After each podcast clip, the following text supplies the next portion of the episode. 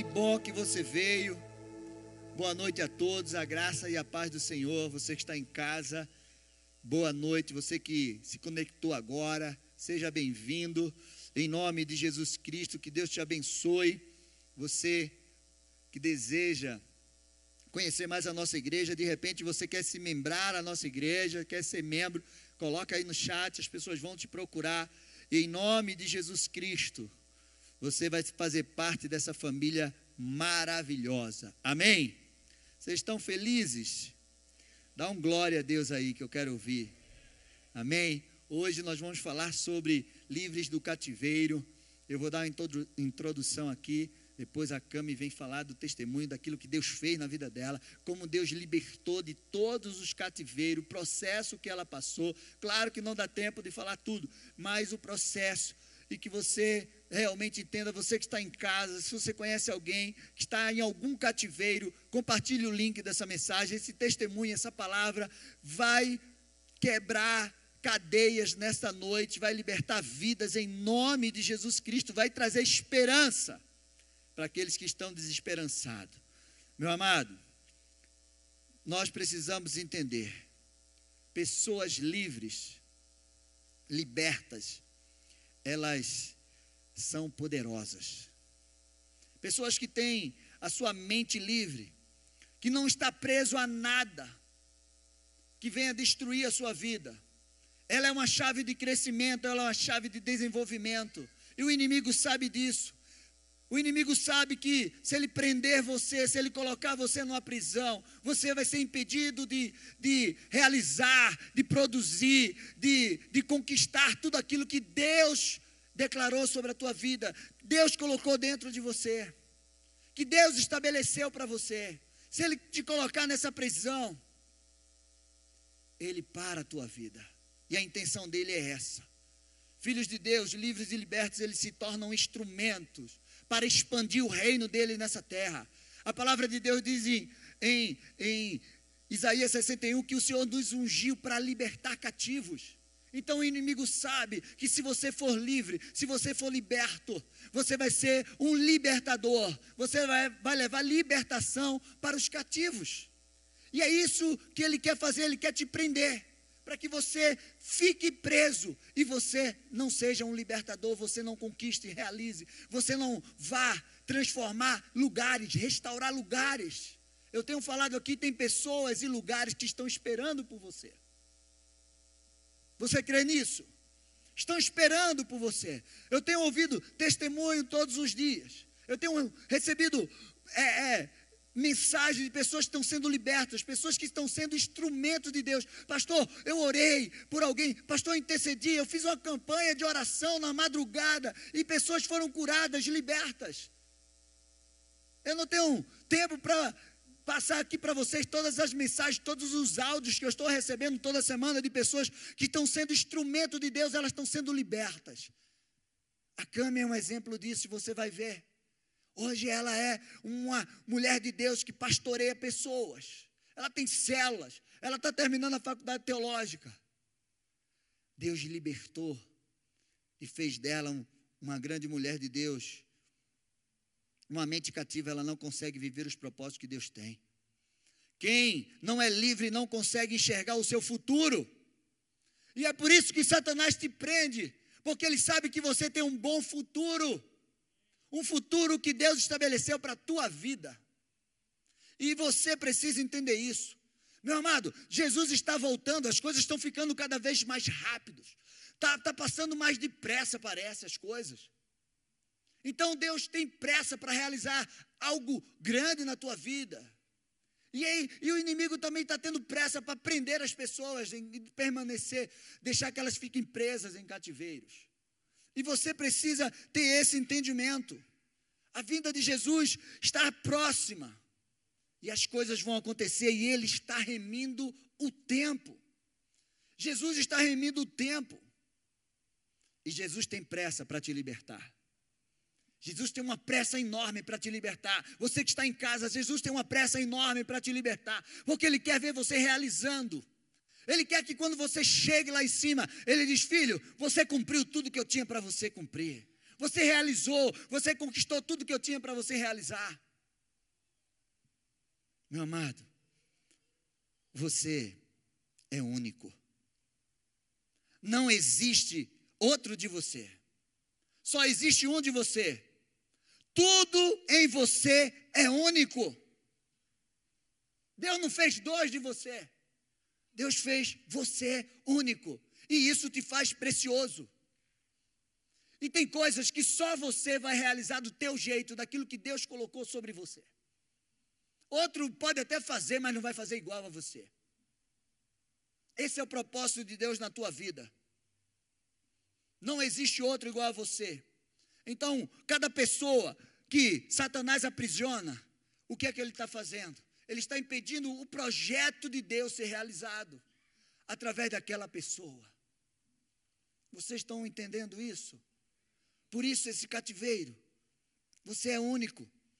E porque você é único, isso te faz especial. Você é especial porque você é único. Você não é especial porque você é diferente ou igual ao outro. Não, você é especial porque você é único. Você consegue entender isso? Isso é maravilhoso. Efésios 4:8 diz assim: Por isso diz: quando ele subiu às alturas, levou cativo ao cativeiro e, e concedeu dons aos homens. Meu amado, muitas pessoas e até famílias inteiras estão vivendo num cativeiro. E muitos nem percebem que estão passando, estão presos nesse cativeiro espiritual.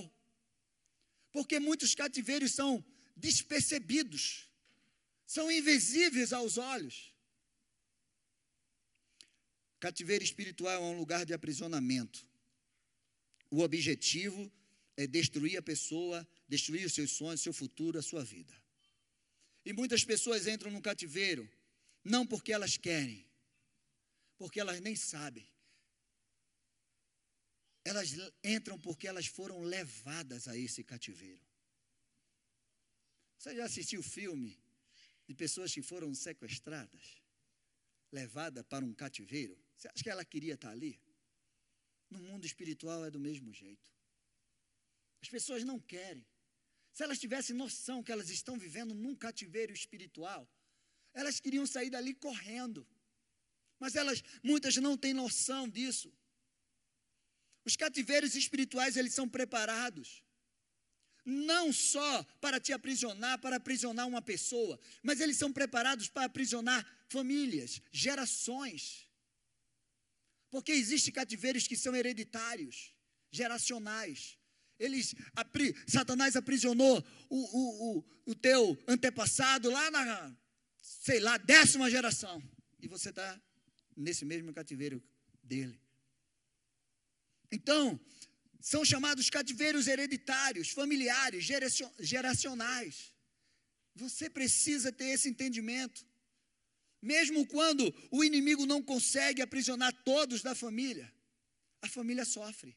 Ele sabe que a família vai sofrer. Quando ele coloca alguém num cativeiro de vício, todos vão sofrer junto com ele. Satanás veio roubar, matar e destruir. Ele não veio fazer outra coisa. A intenção dele é essa: é sempre causar destruição. Não tem outro. Não é só você, não, não é só aqueles que não conhecem a Jesus que vivem em cativeiros. Tem muitos filhos de Deus que estão vivendo em cativeiro. Se você lembra a história, quando Jesus entra lá na sinagoga, lá em Lucas 13, do 10 ao 17, existia uma mulher que estava cativa há 12 anos, de uma enfermidade. Um espírito de enfermidade tomava a vida dela e ela andava assim. Doze anos, ela entrava e saía da sinagoga lá, e ninguém conseguia identificar que ela estava num cativeiro. Meu amado, de repente tem pessoas aí do teu lado, tem pessoas aí do teu lado, que você que está em casa, que estão em um cativeiro e você não consegue identificar. Mas Deus é aquele que revela, Deus é aquele que cura. Uma das estratégias do inimigo para aprisionar as pessoas no cativeiro é transformar o cativeiro no estilo de vida. Eu quero que que você grave muito bem isso. Tem muitas pessoas que estão vivendo em cativeiro e acham que isso é um estilo de vida. Eu já vivi assim. Eu passei 12 é, anos no cativeiro da bebida. E eu achava que aquilo era um estilo de vida. Para mim, eu bebia socialmente. Mas quem senta numa mesa de bar de 11 horas da manhã e não tem hora para levantar no sábado, não é estilo de vida. Quem passa três, quatro dias numa farra, num carnaval, pulando, dormindo duas horas por noite, por madrugada ou por manhã, né? Chegava em casa às cinco horas da manhã, oito horas já estava de pé novamente e, e bebendo. E, isso é estilo de vida. Não, isso é um cativeiro. Tudo aquilo que te aprisiona, que destrói a tua vida, é um cativeiro. Vício de cigarro, prostituição, jogos, é cativeiro para destruir a tua vida. Eu falo jogos de azar. Então, tem muita gente vivendo em cativeiro e acha que é o estilo de vida. Não, eu bebo só socialmente. Aí bebe o final de semana todo, embriagado. Eu já passei quase muitas vezes Passei de morrer, derrubei muro, caí de moto, esse meu lado esquerdo é todo quebrado. Estilo de vida, gente. Estilo de vida. Se levanta da mesa do bar depois de 10 horas sentado hum, ali. Às vezes sai de um bar, vai para outro. Estilo de vida. Não é, é cativeiro. Vícios de bebida, cigarro, droga, prostituição, mentira, pornografia, roubos. E muitos cativeiros começa com um gole, começa com uma cheiradinha, com um trago, um gole. E a pessoa está lá presa, anos, no cativeiro. Cativeiro na alma, são cativeiros emocionais. Cativeiros religiosos, pessoas que estão em falsas religiões, em seitas, envolvimento com satanismo, feitiçaria, bruxaria, ocultismo. Muitos envolvimentos com as trevas e dizem que é estilo de vida, é uma religião. Não, eu não sou cativo a nada. E cada vez mais Satanás está puxando você para um buraco e você não sabe para onde esse buraco vai te levar. Um cativeiro, ele é criado ele é arquitetado pelo inimigo, muitas vezes, antes da pessoa nascer. Ele já arquiteta tudo. É como eu falei, você já viu aqueles filmes? Você acha que a pessoa está passando assim, vamos sequestrar ali a filha do governador, vamos sequestrar a filha do empresário. Aí está passando assim, olha ali, vamos, pega ela, eu boto dentro do carro. E agora? Onde é que a gente vai levar ela? Não sei. Vamos ficar rodando com ela dentro do carro. Até a gente achar um lugar. Não é assim, gente.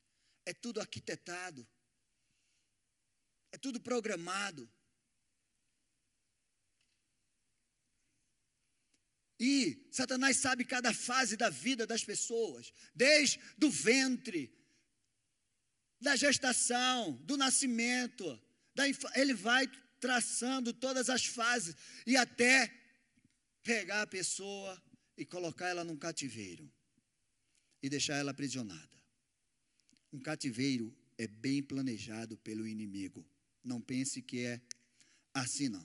O império das trevas, ele traça estratégias, um esquema para levar a pessoa e deixar ela lá cativa. E existem demônios que guardam um cativeiro para que a pessoa não saia dali facilmente. Você já viu algum cativeiro sem nenhum vigilante lá?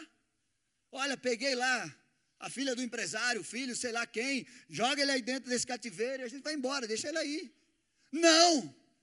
Existem guardiões, são os demônios, as entidades que guardam o cativeiro. A pessoa fica ali, ela quer sair daquele cativeiro e ela volta para aquele cativeiro de um vício.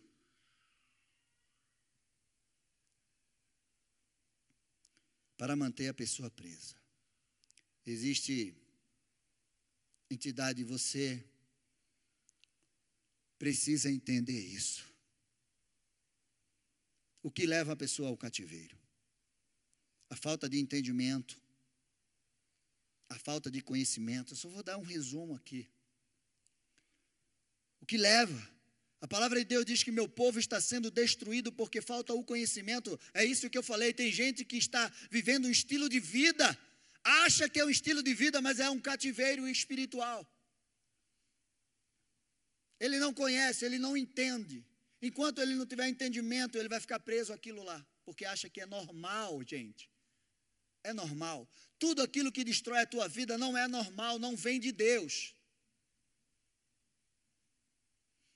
Uma vida de pecado leva a pessoa a um cativeiro. Heranças hereditárias malignas, alianças que os antepassados fizeram, pecados cometidos, alianças com as trevas, leva a pessoa ao cativeiro. A próxima geração, a outra geração. Alianças com as trevas, com demônios, leva a pessoa a um cativeiro. Pastor, e como eu me liberto desse cativeiro. Eu vou falar isso depois que a câmera, eu vou chamar ela aqui agora. E ela vai contar o testemunho dela. E ela vai dizer como ela viveu o cativeiro, como ela saiu desse cativeiro. E quando ela terminar, eu vou completar e você vai sair como sai de um cativeiro. Levanta as mãos, quero orar pela vida dela. Senhor, em nome de Jesus, abençoa a tua filha. Cobre a vida dela com teu sangue, dá da tua graça, da tua sabedoria, da tua autoridade, que todo mal caia por terra, pelo poder e autoridade do nome de Jesus. Usa a tua filha, Pai, poderosamente, porque o Senhor é Deus sobre a vida dela, em nome de Jesus. Amém. Amém.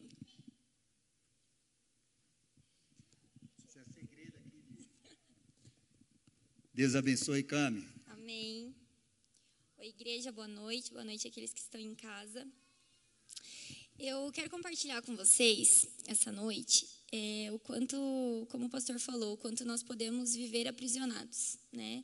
Mas também o quanto Deus é poderoso para nos libertar, né? O quanto Ele fez isso na minha vida, o quanto Ele pode fazer na sua, é só você querer, né? E eu quero ler. É impossível falar de Deus levar o seu amigo? Obrigada, pastor. É, e é impossível falar de Deus, falar de libertação, sem falar desse texto que fala muito comigo e que Deus trouxe ao meu coração desde a semana passada. É, eu vou ler rapidamente para vocês. Se vocês quiserem em casa depois ler o Salmo 139, eu aconselho a ler, porque é poderoso. É impossível escapar do teu espírito não há como fugir da tua presença. Se eu subo aos céus, lá estás. Se eu desço ao mundo dos mortos, lá estás também. Se eu tomar as asas do amanhecer, se habitar do outro lado do oceano, mesmo ali a tua mão me guiará, a tua força me sustentará. Eu poderia pedir à escuridão que me escondesse e a luz ao meu redor que se tornasse noite, mas nem mesmo na escuridão, nem mesmo no inferno, nem mesmo na pior escolha que você fez, a palavra de Deus diz: posso me esconder de ti. Para ti, Deus, a noite é tão clara como o dia. Escuridão e luz são a mesma coisa. Tu formaste o meu interior e me teceste no ventre da minha mãe. Ali no 16 ao 18 diz: Tu me viste quando eu ainda estava no ventre. Cada dia da minha vida estava registrado em teu livro. Cada momento foi estabelecido quando ainda nenhum deles existia. Como são preciosos os teus pensamentos ao meu respeito, ó Deus. É impossível enumerá-los. Não sou capaz de contá-los. São mais numerosos que os grãos de areia. E quando eu acordo, o Deus Todo-Poderoso ainda está comigo, ainda está com você.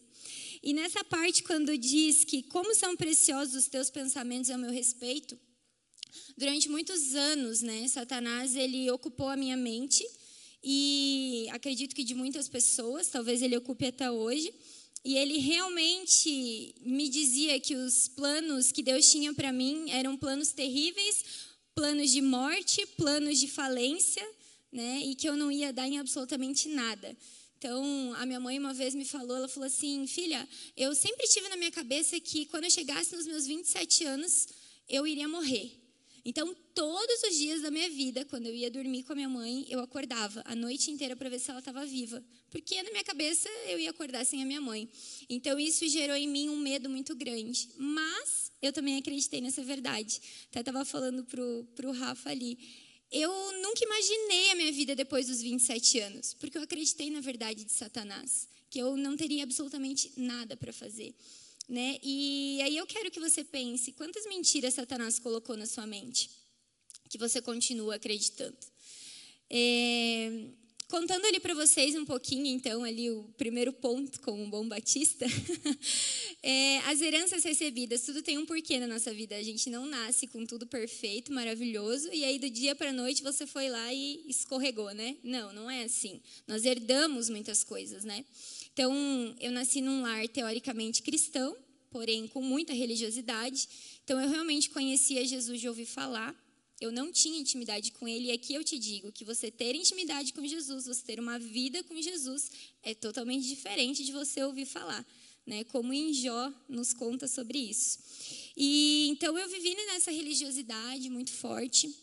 E Satanás ele começou a minar desde quando eu estava no ventre da minha mãe. Minha mãe passou por várias situações de muita insegurança, muito medo, e eu nasci com todo esse medo. Então eu era uma criança que vivia com os olhos arregalados, né, e com medo. Então eu tinha medo da porta escura, medo das histórias que me contavam na, na escola, medo, medo. O medo me paralisava, eu chegava a suar.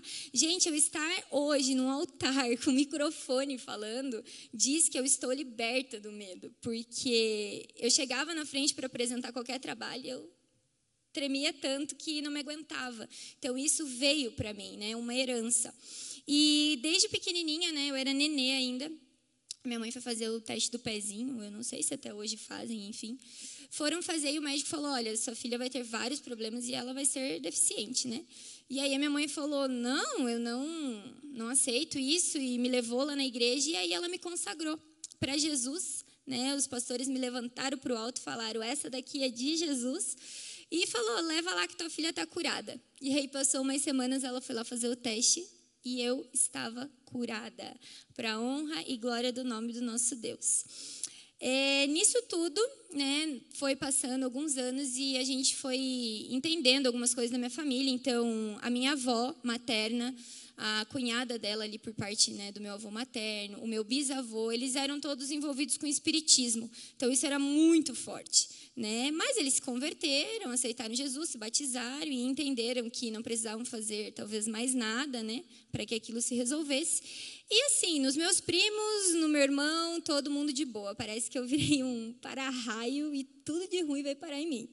Então eu herdei ali dons mediúnicos, né? É, eu via as coisas se mexerem, eu via as coisas acontecerem, mas elas não tinham acontecido. Cinco minutos depois elas aconteciam. E aí eu comecei a pensar, nossa, que legal, né? Comecei a achar incrível aquilo. E muitas vezes eu senti uma presença maligna, uma opressão, mas eu não entendi o que era aquilo. Então eu andava, sentia que tinha alguém andando atrás de mim. E eu comecei a pensar, eu tenho um amigo imaginário, qual o problema, né? Mas aquele amigo me dava medo, mas era legal. É, e havia realmente muita perseguição. Então, à noite eu não dormia muito bem, eu sempre ouvia é, passos, barulhos, né? E tinha sonhos perturbadores. Isso começou desde muito cedo. E eu fui falando e a minha mãe orava, a minha família orava, mas aquilo nunca passava. E eu comecei a ficar quieta, porque eu me senti um, uma pessoa estranha, né? Ninguém tinha aquilo, só eu que tinha. E aí eu comecei a desenvolver paralisia do sono também. Então eu acordava, meu corpo continuava dormindo, mas eu sentia aquela opressão em mim. E aí um dia passou no Fantástico falando que aquilo ali era normal, era um, mais uma doença. E eu pensei, meu Deus, não pode ser, né? Porque aquilo era muito terrível. Então, Satanás, ele vinha nas madrugadas desde quando eu tinha seis, sete anos. E ele pressionava a minha mente, assim, a minha cabeça. Então, eu sentia que aquilo ia queimar. Queimava, queimava, queimava. E eu falava, sei lá, deve ser normal, né? Eu realmente não entendia. É, algo também que, que gerou muita dificuldade na minha vida. Hoje meu pai é transformado, minha mãe, amo os meus pais, são meus melhores amigos, são meus parceiros, companheiros. Mas na época, né, eu, eu tive muita falta de paternidade, então isso é algo que gera um futuro sem, sem nada, né? Você se envolve com amizades, você se envolve com pessoas, com relacionamentos para suprir essa carência. Então eu procurava em tudo que vocês possam imaginar uma alegria, que na verdade nem o meu pai biológico poderia me dar, né? Somente o nosso Deus. E hum, algo também, né, que foi bem importante. Eu fui criada ali por toda a família, era tipo a família buscar pé, morava um monte de gente junto. Uma hora meu pai estava, uma hora não estava, tia, avós. E a minha avó, ela falava de Jesus e ela tinha uma paixão por Jesus, assim, que era uma coisa louca e aquilo me inspirava. Só que ela tinha uma depressão muito forte. Então, no dia seguinte que ela tinha falado de Jesus, ela queria se jogar da janela. E aí eu ia lá e puxava ela pela saiona, que ela usava um saiotão e a minha tia, que também cuidava de mim, era a mesma coisa. Então, num dia ela lia a Bíblia comigo, me falava dos milagres de Jesus, e no outro dia ela estava lá, querendo se matar. Então, eu cresci com aquilo, né? vendo elas tomarem remédio, vendo elas se afundarem naquilo.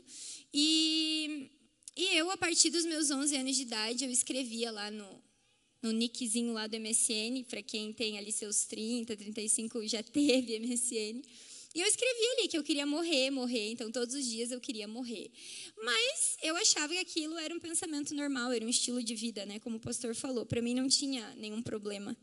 É, muitas palavras de maldição né, sempre me perseguiram, pessoas sempre lançaram, as pessoas falavam que eu era muito insensível. Então eu amadureci muito cedo, eu fui criando muitas coisas na minha cabeça. Então eu entendia que eu precisava ser muito forte. Então, uma pessoa que é fraca ou que chora, eu entendia né, que realmente era uma pessoa fraca. Então, eu sempre achei que eu precisava ser muito forte. E com isso, as pessoas foram achando que eu era insensível. E eu acreditei nisso durante muitos anos. Então, eu falava, eu sou insensível, eu prefiro ser insensível do que ser assim, ó, chorona, molenga, né? E na, com aquilo, o meu coração foi se tornando cada vez mais gelado. É, passando para a parte onde essas heranças vieram, mas eu também escolhi. Eu também fiz escolhas, eu também resolvi me aliançar com muitas coisas. Sem entendimento, sem conhecimento, mas fiz.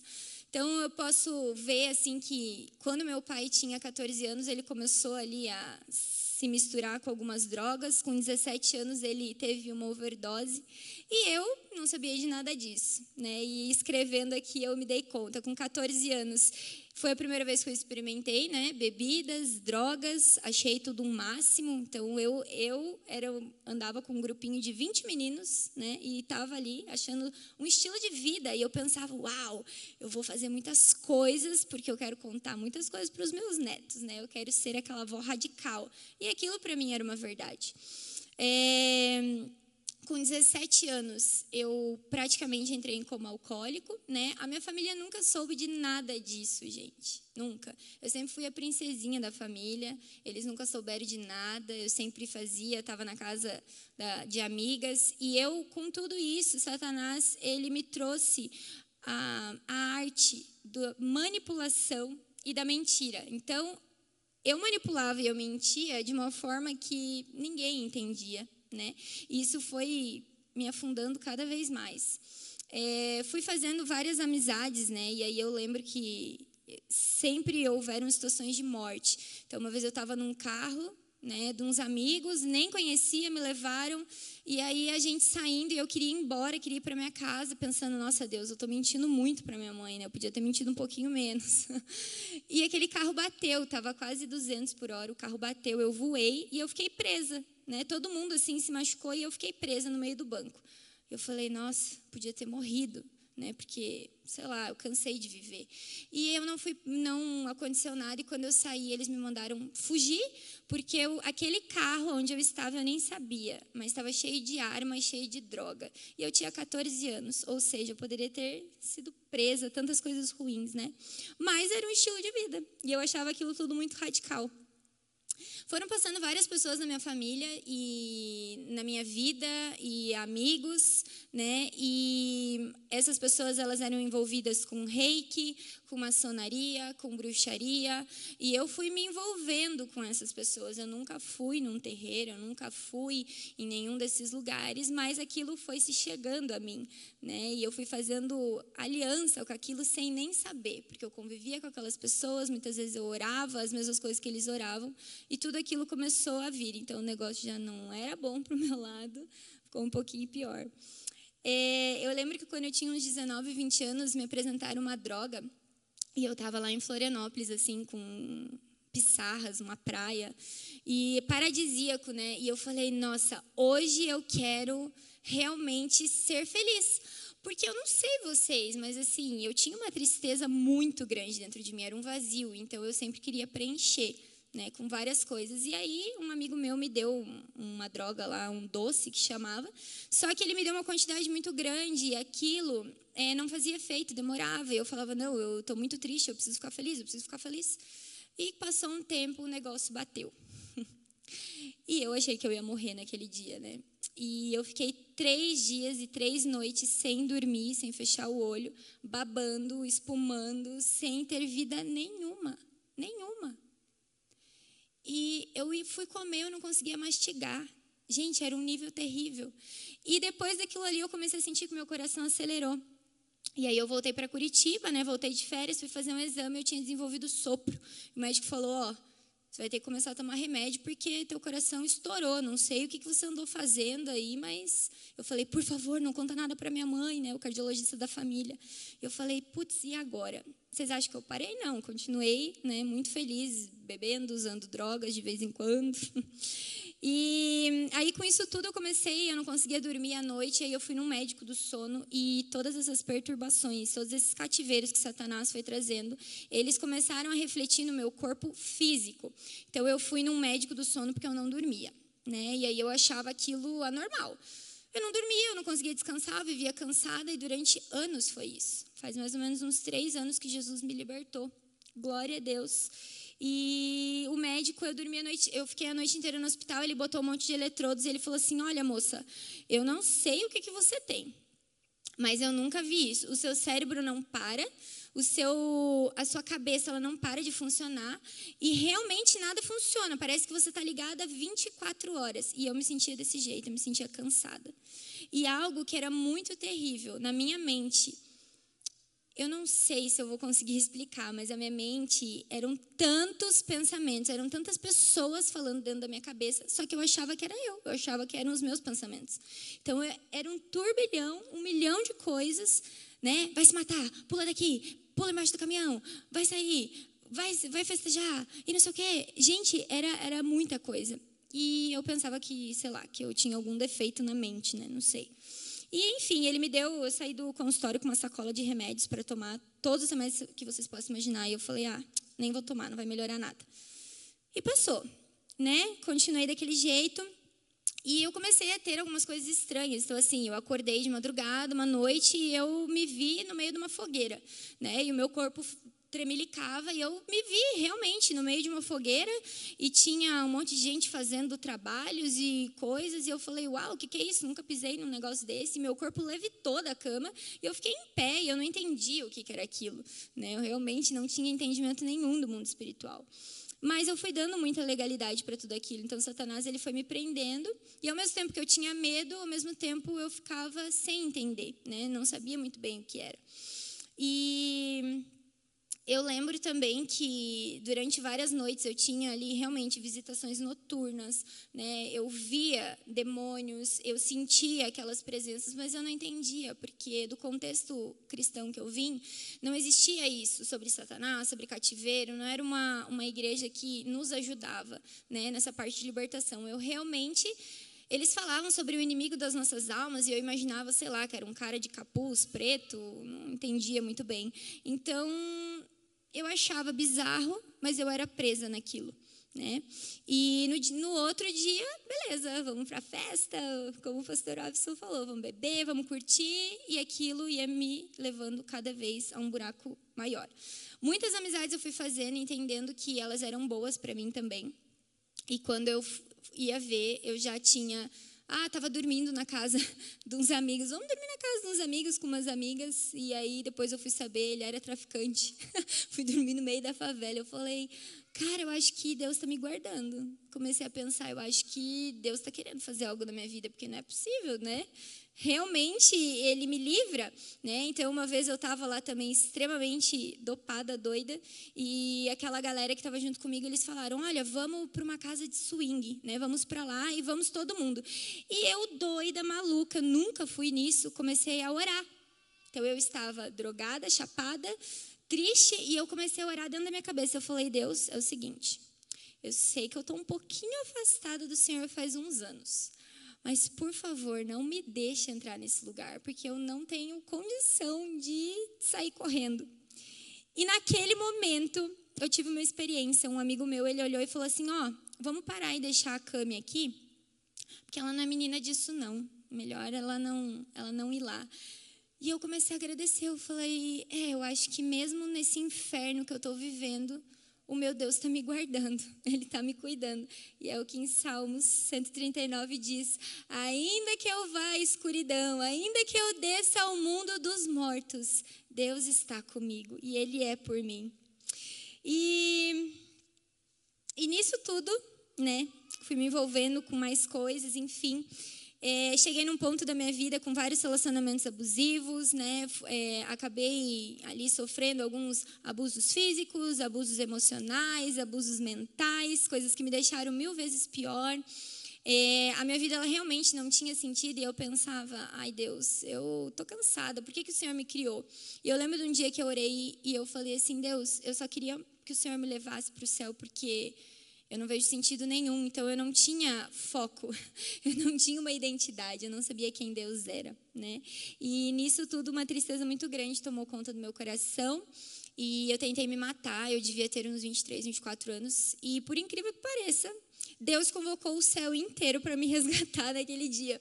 Porque eu sentei no beiralzinho né, da sacada, tentei me matar, tentei ligar para minha mãe, e eu não sei, nem lembro muito bem o que aconteceu. Eu sei que né, me tiraram daquela sacada e eu fiquei sem entender, porque algo tinha tomado conta do meu corpo, então eu não raciocinava, eu só estava indo. Né? E aí eu pensei, não, agora eu vou tentar de novo, né? Fui ali na, tava sozinha em casa, peguei uma, uma faca, entrei no banheiro, e eu tentava cortar mesmo meu pulso, mas não cortava. Né? Não cortava. E eu comecei a gritar. E eu falei, Jesus, qual é? Será que nem para isso eu sirvo? nem para me matar eu consigo? E ali eu come, vou, né, fiquei ali na casa dos meus pais, enfim, conversando com eles, e a minha mãe ela não sabia muito como me ajudar. A minha família orava, intercediam, e se hoje eu estou aqui é porque a minha família pagou um alto preço em oração.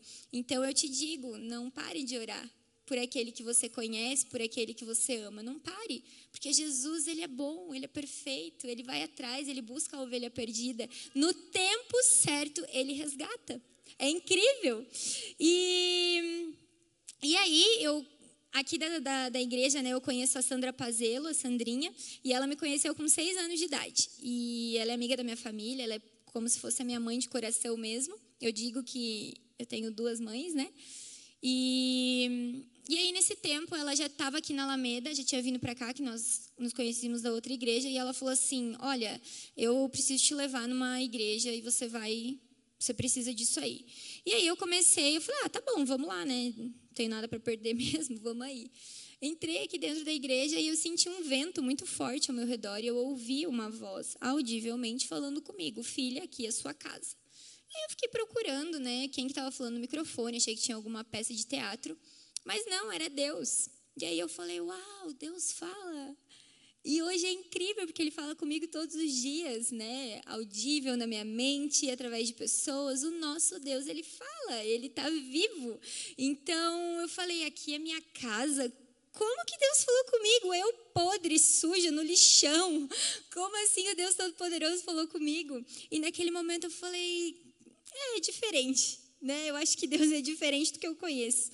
E nisso, gente, eu entrei né, num grande processo de cura e libertação que durou, faz sete anos que eu estou aqui na igreja. Esse processo durou mais ou menos uns cinco anos. E o processo de cura e libertação é para o resto das nossas vidas, para todos nós, né? Mas precisa do nosso posicionamento, precisa do nosso querer. Então, várias vezes eu vinha para cá furava o pneu do táxi, na época era táxi, né? não tinha Uber. É, fui entrar no ônibus, quebrou o ônibus. No mesmo dia, eu falei, ah, quer saber, eu vou a pé. Uma hora para chegar aqui, mas eu vim para o mapeamento. E a Sandrinha me acompanhou durante muitos anos, até hoje, né? E Deus foi colocando várias pessoas, o Alisson, a Meg, vários pastores, pastor João, pastora Débora, várias pessoas para me amar, para me cuidar, mas teve o meu querer e teve o meu posicionamento. Só que nisso tudo, né, durante alguns atendimentos, era realmente muito bizarro, né, porque às vezes vinham muitos pastores em cima e eu falava, gente, o que, que é isso? Porque a primeira vez a Sandrinha foi orar por mim lá em casa e o negócio manifestou mesmo, assim, né, e eu não entendia nada. Então, e levita corpo, e levanta a cama, e joga tudo para o lado. E eu fiquei lá, e Deus nunca me deixou apagar, assim, então eu não entendia muito aquilo. Mas eu conheci Jesus naquele momento. A palavra de Deus diz, né, lá em Apocalipse, que os seus olhos são como fogo. E até no culto de mulheres eu falei isso. É, tinha muitos demônios, assim, realmente terríveis nos meus olhos. E eu lembro que ela orava e ela falava: Em nome de Jesus, que o fogo do Senhor venha e, te, e queime esses demônios. E beleza, falou aquilo, eu comecei a sentir um calor. Eu falei: Nossa, o que, que é isso aqui, né? Tá quente.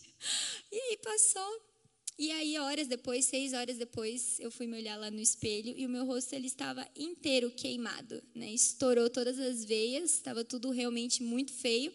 E, e eu fiquei mais ou menos uma, duas semaninhas ali e eu pude vivenciar os olhos do nosso Deus, cheio de fogo, arrancando todo demônio, todo principado, toda potestade.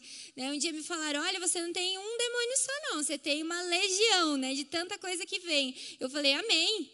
Jesus liberta da legião, é nesse Jesus que eu vou. Né? E quando eu entendi que Deus também é o meu Pai, aí realmente a minha vida mudou. Né? Aí todas as coisas fizeram sentido. Eu descobri o meu propósito em Deus eu entendi que Satanás ele já estava derrotado, já estava frustrado, né? Que ele não vale de nada, mas que sim, ele ia investir em muitas coisas, mas que se eu me posicionasse, que se eu mudasse de vida, se eu me arrependesse, Deus ele faria grandes coisas. E foi assim. E Deus começou a trocar muitas coisas, né? Na minha vida, eu mudei a minha rotina, eu troquei baladas, bebidas, drogas por uma alegria verdadeira e não mais uma alegria que é ali algum tempinho. Então, ele começou a me preencher, né, desse amor, dessa alegria, dessa cura, e ele começou a me curar. E eu comecei a entender sobre perdão, e eu vivi um ano, né, liberando perdão para muitas pessoas, muitas situações. É, mas tinha algo que é um ponto bem específico já para a gente encerrar, que chegou num certo momento da minha vida em que eu achava que porque eu estava me posicionando em Deus, ele era obrigado a resolver a minha vida e a me responder. E eu quero te dizer algo, Deus ele não é obrigado a nada. Tudo o que ele precisava te dar, ele já te deu, o filho dele, naquela cruz, que hoje é, ressuscitou. Então, se ele faz algo por nós, é porque ele nos ama. Não é porque ele nos deve. Deus não nos deve nada. Ele não te deve uma resposta, ele não te deve um milagre, ele não te deve nada, mudar a sua vida, mas ele faz porque ele é misericordioso, porque ele é amoroso, porque ele é grande, porque ele é poderoso, porque ele é o Pai. E aí eu me afastei e voltei, me afastei e voltei. E a palavra de Deus diz que entra sete vezes pior, né, pastor? Mas Jesus venceu na minha vida. Venceu. E eu realmente creio que esse Deus que venceu na minha vida, ele é poderoso para vencer na sua vida, na sua história, na vida dos seus amigos, da sua família.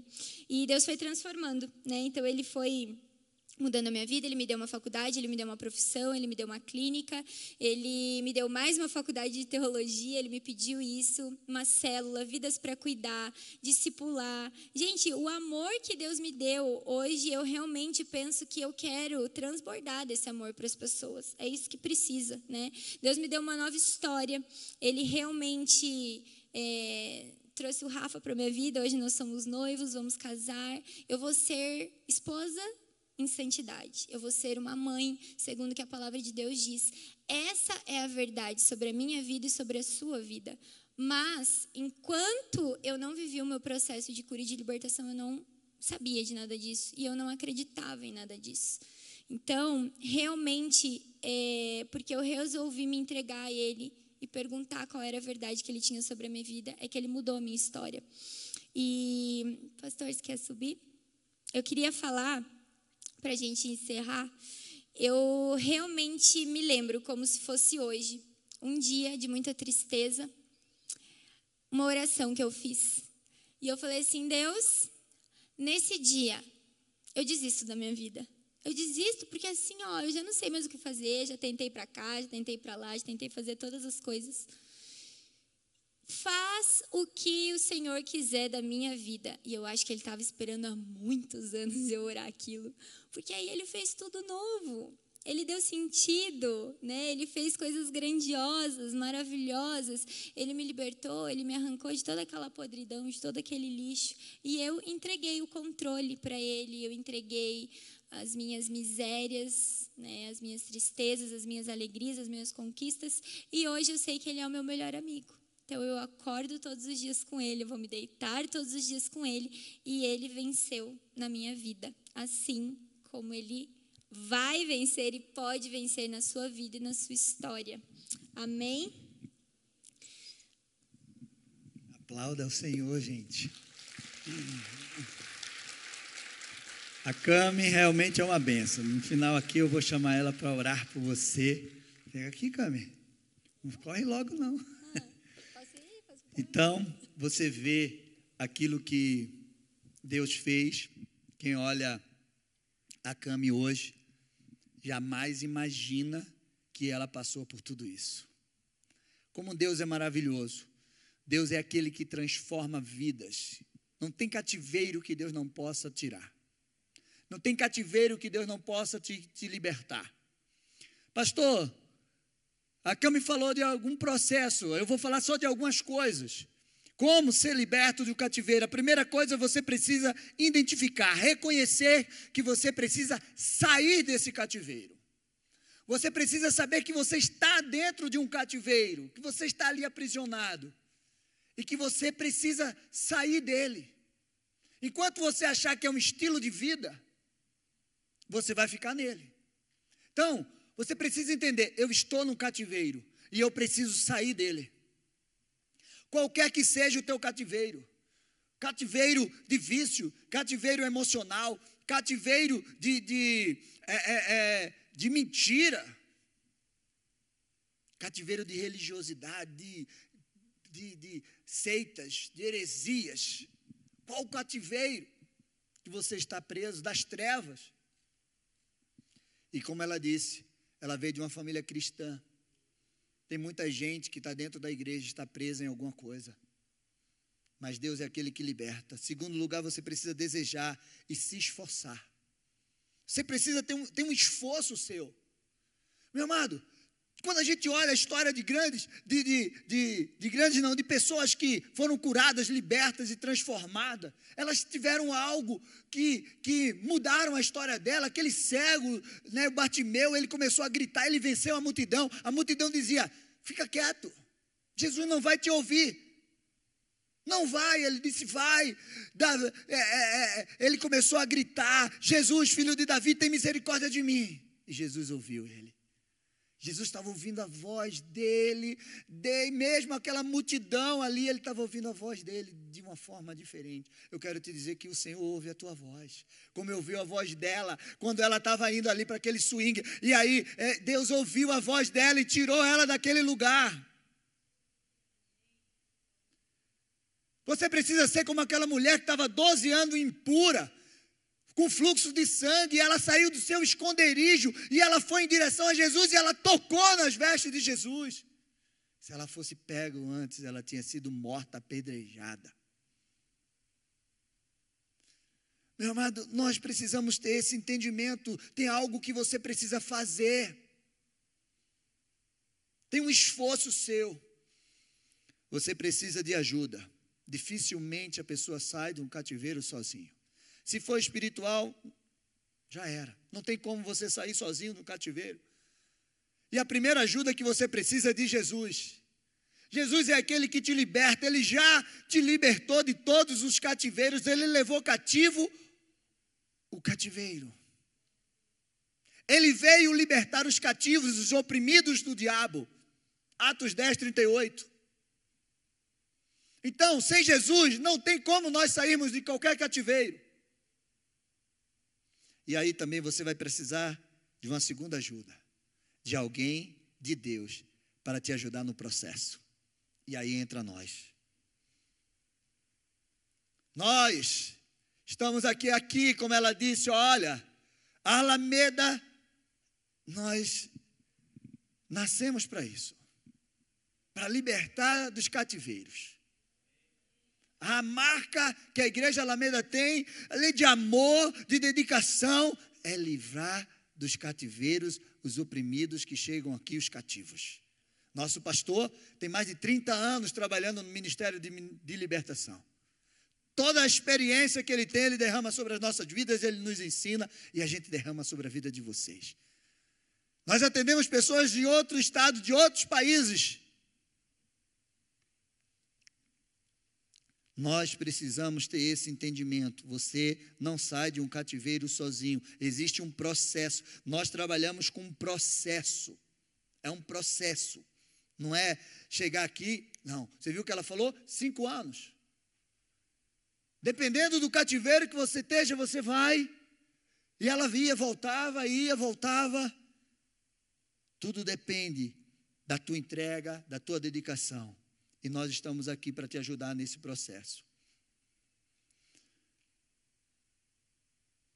E em último lugar, eu coloquei aqui posicionamento. O posicionamento é muito importante durante o processo e após o processo. O teu posicionamento é muito importante, vai fazer a diferença. Não adianta você passar por um processo de libertação e amanhã você abrir a mesma porta que você fechou vai voltar sete vezes pior, como a palavra de Deus diz. Ela passou por isso. Ela chegava e ela passava e era liberta, mas depois ela ia de novo. E abria aquela porta e os demônios voltavam novamente. Até ela se posicionar e dizer: Não abro mais essa porta. Eu não abro mais essa porta. Posicionamento. Satanás sempre vai trabalhar para que você Abre a porta novamente, porque Ele quer remontar o cativeiro na tua vida. Enquanto você viver, enquanto eu viver, Ele vai querer remontar os cativeiros na nossa vida. Só basta a gente dar uma brechinha para Ele. Mas em nome de Jesus nós vamos nos posicionar. Meu amado, antes de Jesus, nós estávamos mortos nos nossos pecados, nos nossos delitos. E Ele pagou um preço muito alto com seu próprio sangue para nos libertar de todo o cativeiro. Sabe, quando a gente vê os filmes, o que é que o inimigo pede? O que é que os sequestradores pedem? Um resgate. Eu livro, eu te devolvo, mas você paga o resgate. Jesus já pagou o preço. Jesus pagou um preço por você muito alto. Ele pagou com seu sangue. Ninguém na face da terra vai pagar você o preço que Jesus pagou por você. Ninguém vai dar valor a você mais do que Jesus já deu valor por você. Ninguém. A pessoa que você mais ama nessa terra não vai te dar mais valor do que Jesus já te deu. Não vai te valorizar como Jesus valorizou. Ele pagou um preço muito alto para nos tirar de todo o cativeiro do inimigo. Ele nos tirou do império das trevas e nos transportou para o seu reino de luz, de paz, de amor, de justiça, de alegria, de vida eterna. Ele fez livre, ele fez você livre, liberto. Então viva essa liberdade. Não se coloque mais em julgo de, de cativeiros. Sabe por que Jesus pagou um preço muito alto por você? Você tem noção? Por que ele pagou esse preço? Porque ele sabe o valor que você tem. Ele sabe, ele enxerga não o que você está enxergando, ele enxerga o que ele colocou dentro de você, o futuro que você tem, o que você veio realizar aqui nessa terra, o que você veio conquistar aqui. É por isso que ele pagou um preço muito alto, porque ele sabe o valor que ele colocou dentro de você, de talentos, de dons, de potenciais, de tudo. Ele sabe o valor que nós temos, e é por isso que ele pagou o alto preço. Você é valoroso. Você que está nos escutando. De repente você está se achando, sei lá o quê, um zero antes da esquerda. Eu quero te dizer que você não é esse zero.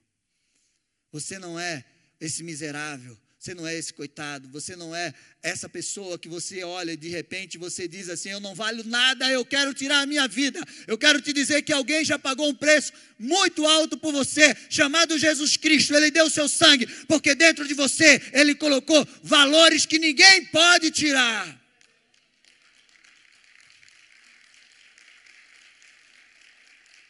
E você precisa se valorizar. Você precisa saber o valor que você tem. E para encerrar, eu quero ler com vocês Colossenses 1,13, que diz assim: Ele nos libertou do poder das trevas e nos transportou para o reino do seu Filho amado, em quem temos a redenção e a remissão de todos os pecados.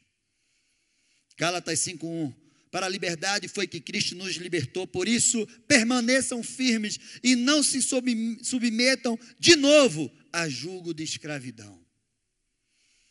Efésios 4, do 6 ao 10. Mas Deus, sendo rico em misericórdia, por causa do grande amor com que nos amou, estando nós mortos em nossas transgressões, nos deu vida juntamente com Cristo. Pela graça, são, são, vocês são salvos. E juntamente Ele nos ressuscitou com Ele e nos fez assentar nas regiões celestiais em Cristo Jesus. Meu amado, você foi criado para ser livre. E hoje é o dia que o Senhor preparou para marcar a tua vida, te libertar, tirar você de todo o cativeiro. Não importa o cativeiro que você esteja hoje, você precisa vencer esse cativeiro, você precisa desejar sair desse cativeiro. Você que está em casa, coloca aí no chat, eu vou sair desse cativeiro. Eu quero sair desse cativeiro, me ajuda. Fecha os teus olhos. Vamos louvar. E eu vou chamar a Cami aqui para orar por você. E se tem algum cativeiro na tua vida, não tenha vergonha. Coloca diante de Deus nesta noite e diz: Senhor, eu quero ser livre de todo o cativeiro, porque o Senhor já me libertou desses cativeiros. O Senhor já pagou o alto preço. O Senhor me arrancou das trevas. O Senhor me trouxe para o teu reino de paz, de luz, de amor.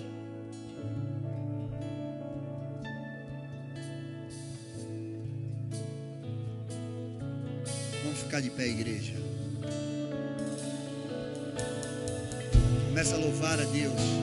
E vai orando aí com você. Você que está em casa, vai orando. Senhor, me liberta. Senhor, me cura. Senhor, me transforma. Senhor, eu quero viver a abundância da vida que o Senhor tem para mim.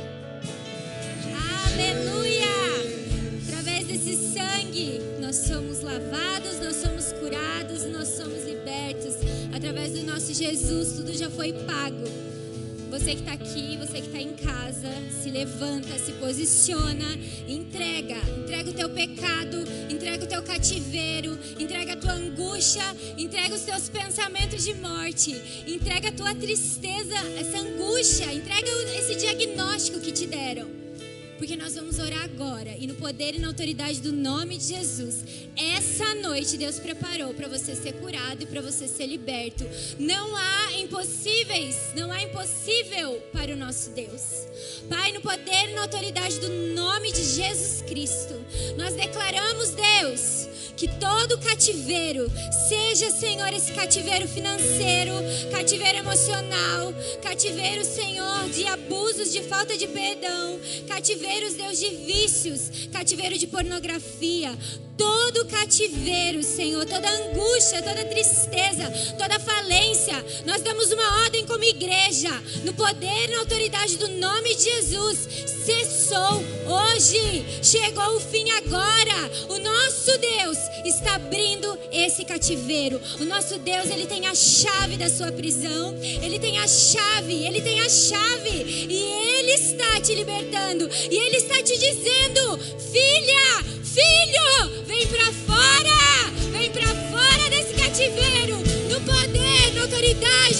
de Jesus, nós declaramos cura. Toda enfermidade vai embora agora. Todo cativeiro seja destrancado agora. Vem viver, vem viver a liberdade que o nosso Deus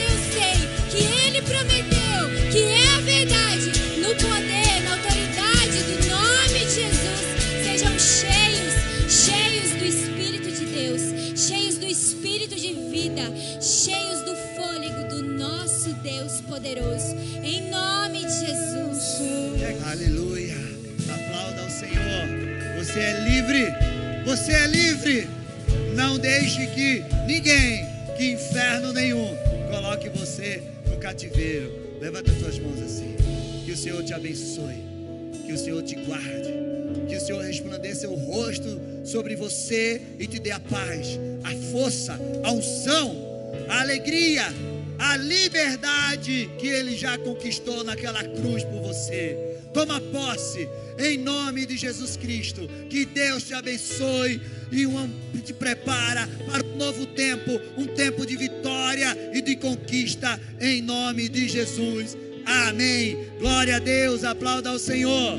Que Deus abençoe. Você que está em casa, que Deus te abençoe. Um final de semana maravilhoso. Estaremos aqui amanhã no culto de jovens, domingo de manhã e domingo à noite. Você não pode perder. Nosso pastor não está aqui, está de férias, está descansando. Em breve estará de volta. Você está sentindo falta dele? Então, Deus abençoe você. Fica na paz. E você que está aqui, sentado, que a gente vai se despedir.